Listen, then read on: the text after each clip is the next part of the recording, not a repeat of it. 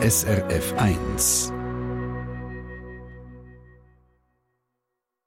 SRF 1 Espresso ja, da flattert bei einer jungen Frau die Seraphe-Rechnung ins Haus und sie merkt, hey, da ist eine Mahngebühr drauf. Sie hat vorher aber noch gar keine Rechnung bekommen. Seraphe sagt, das ist der Post ihr Problem und die Mahngebühr zahlen müsste die Frau einen Weg. Ja, und was ist, wenn ich bei einem Gerät den Garantieschein verloren habe? Gilt die Garantie dann nicht mehr? Nein, da gibt es verschiedene Alternativen zu dem Schein, erklärt ein bisschen später unsere Rechtsexpertin. Einen guten Morgen wünscht der Oliver Futter. Ja, einmal im Jahr kommt bei uns allen die Serafe-Rechnung für den Radio- und Fernsehempfang ins Haus. 335 Franken.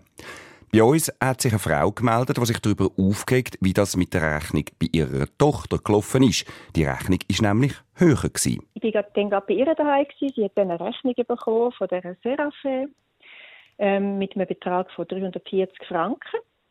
Und weil sie gerade äh, ihren Freund wohnt mit ihr zusammen und weil seine Mutter eben das gleiche Problem hatte, hat sie denen angerufen. Und die, die der Seraphim hat ihr nachher gesagt, sie hätte den Brief abgelehnt, scheinbar. Und darum sind eben die 5 Franken Mahngebühr drauf, die sie müssen zahlen müssen. Nur sagt die Tochter, ich habe nie einen Brief abgelehnt. Und wir vom Espresso-Team wissen, das ist ja kein Einzelfall. Darum ist meine Teamkollegin Martina Schneider dieser Sache nachgegangen und sagt, trotz einem offensichtlichen Fehler irgendwo im Ablauf hocken da am Schluss Leute auf einer Mahngebühr, die sie zahlen müssen. Die Mutter, die sich für ihre Tochter einsetzt, das ist Martina Salzmann. Und es mag ein Zufall sein, aber das Thema von dieser Seraphe Manngebühr umzingelt sie im Moment gerade ein bisschen. Nicht nur ihre Tochter ist davon betroffen, eben auch die Mutter vom Freund der Tochter hat gerade von Anfang an eine Manngebühr von 5 Stutz auf der Rechnung gehabt. Und? Zum Beispiel, ich weiss auch von meinem Vater, der jetzt auch von Anfang an die Rechnung bekommen von diesen 340 Franken. Und der Vater hat es zuerst gar nicht gemerkt.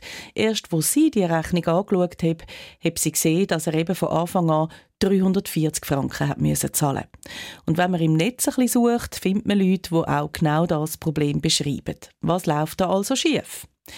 Bei der Firma Seraffe ist für unsere Fragen der Erich Heinen zuständig. Wir haben ihm den Fall von der Tochter von Martina Salzmann mit der Rechnung dokumentiert und wollen wissen, was denn da passiert ist. Und er hat im System genäuselt und uns berichtet, die Post hat ihnen beim ersten Brief zurückgemeldet, Code 80. Es gäbe etwa zehn verschiedene Codes von der Post, was mit einem Brief könnte los sein. Code 80 heisst, der Brief ist eine gültige Adresse unter so einem Grund, wo Serafin nicht kann beurteilen, ergo euch keine Auskunft kann geben, ist der Brief einfach offensichtlich äh, nicht zugestellt worden, nicht angenommen worden.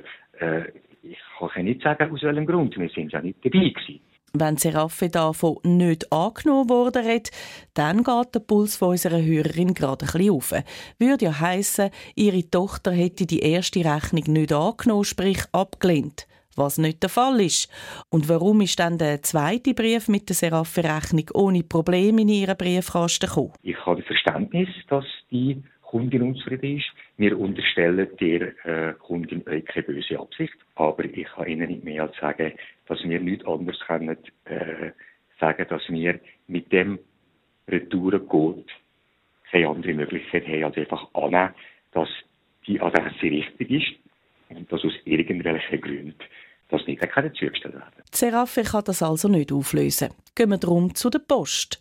Wie kann das sein, dass der korrekt adressierte Brief den Weg im Briefkasten nicht gefunden hat? Die Post schreibt uns, ja, da käme es jetzt darauf an, welcher Kleber das der Brief drauf habe, wo er wieder zu Seraphe zurückgekommen ist. Es gibt nämlich drei verschiedene Kleber für so Fälle. Auf zwei Arten Kleber steht, wenn jemand einen Brief aktiv abgelehnt hat. Kann ja bei uns eben nicht sein. Und der dritte Kleber gibt es dann, wenn eine Adresse nicht stimmt oder ein Briefkasten nicht angeschrieben ist.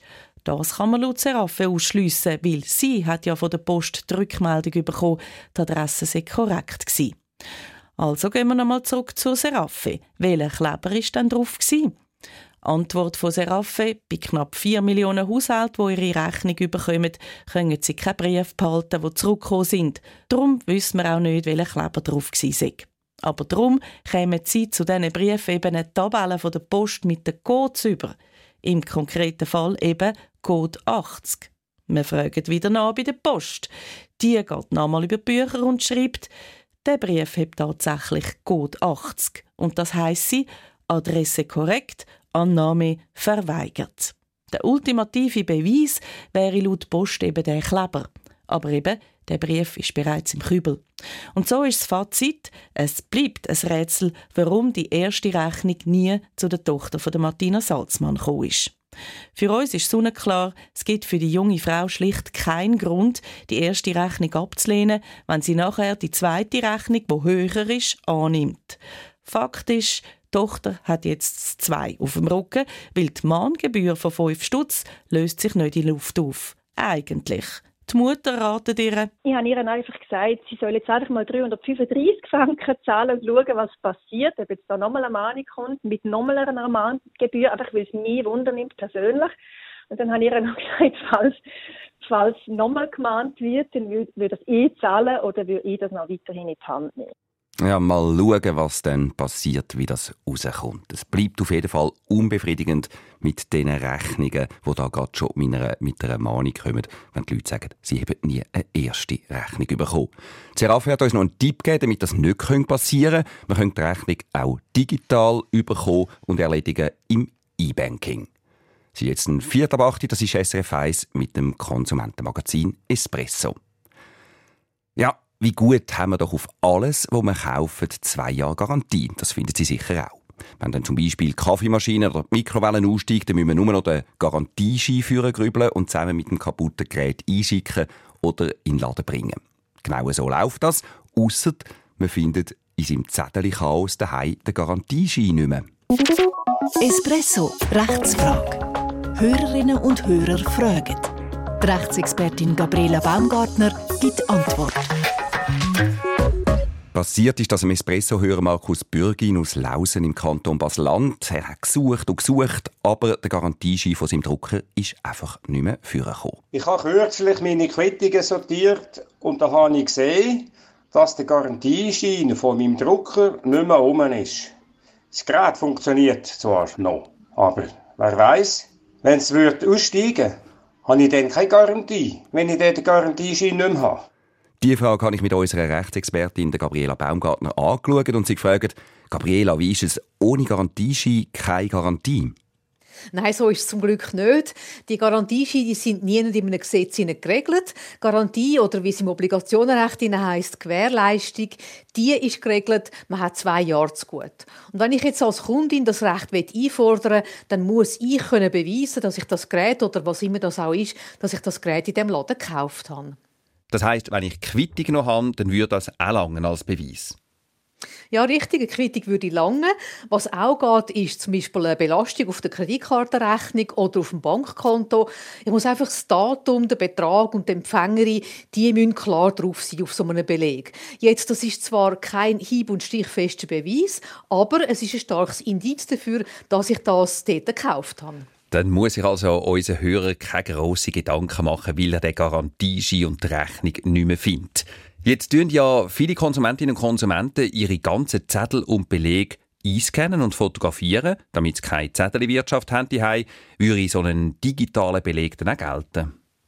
Ja, auch ein digitaler Beleg ist ein gültiger Beleg, weil, wie ich gesagt habe, das Gesetz sagt ja nichts über Garantieschein oder über Quittungen. Und das heißt, es gibt da eben keine Formvorschriften bei diesen Dokumenten. Und darum kann man in so einem Fall auch einen Screenshot zeigen, ein Foto oder eben eine digitale Quittung. Das ist also eine klare Sache, aber jetzt gleich noch der Worst Case. Jemand hat weder einen Garantieschein noch eine Quittung und seine Belege auch nicht eingescannt. Was denn? Ja, dann gibt es noch andere Orte, wo man vielleicht eine Spur finden kann. Wenn man zum Beispiel ein Gerät in dem Mikro kauft oder beim Coop und Cumuluspunkte sammelt oder mit der Supercard einkauft, dann ist der Kauf oder auch der Garantieschein dort registriert. Das Gleiche ist, wenn ich online etwas einkauft habe, dann habe ich ja meistens ein Kundenkonto und dort ist das dann auch drauf, was ich da gekauft habe. Wenn aber gar nichts mehr zu finden ist, dann ist natürlich rechtlich gesehen Essig. Ich würde dann aber trotzdem im Geschäft nachfragen, ob man meine Zahlungen oder Informationen zum Verkauf von einem Gerät, ob man das noch findet, irgendwo über eine Seriennummer im System oder über ein Datum oder ob man mir schlicht und einfach aus Kulanz entgegenkommen Informationen von unserer Rechtsexpertin Gabriela Baumgartner Zwei Jahre Garantie. Solange sollten Sie also den Garantieschein sicher aufbewahren, nehmen, dass Sie ihn dann finden wieder. Oder eben den Scan von dem Garantieschein. Wie lange dass Sie andere Dokumente sollten behalten, Bankunterlagen, Verträge etc., das alles können Sie bei uns nachlesen. Den Link finden Sie auf srf.ch-espresso und zwar beim Online-Artikel der heutigen Rechtsfrage. SRF 1 Espresso Eine Sendung von SRF1. Mehr Informationen und Podcasts auf srf1.ch.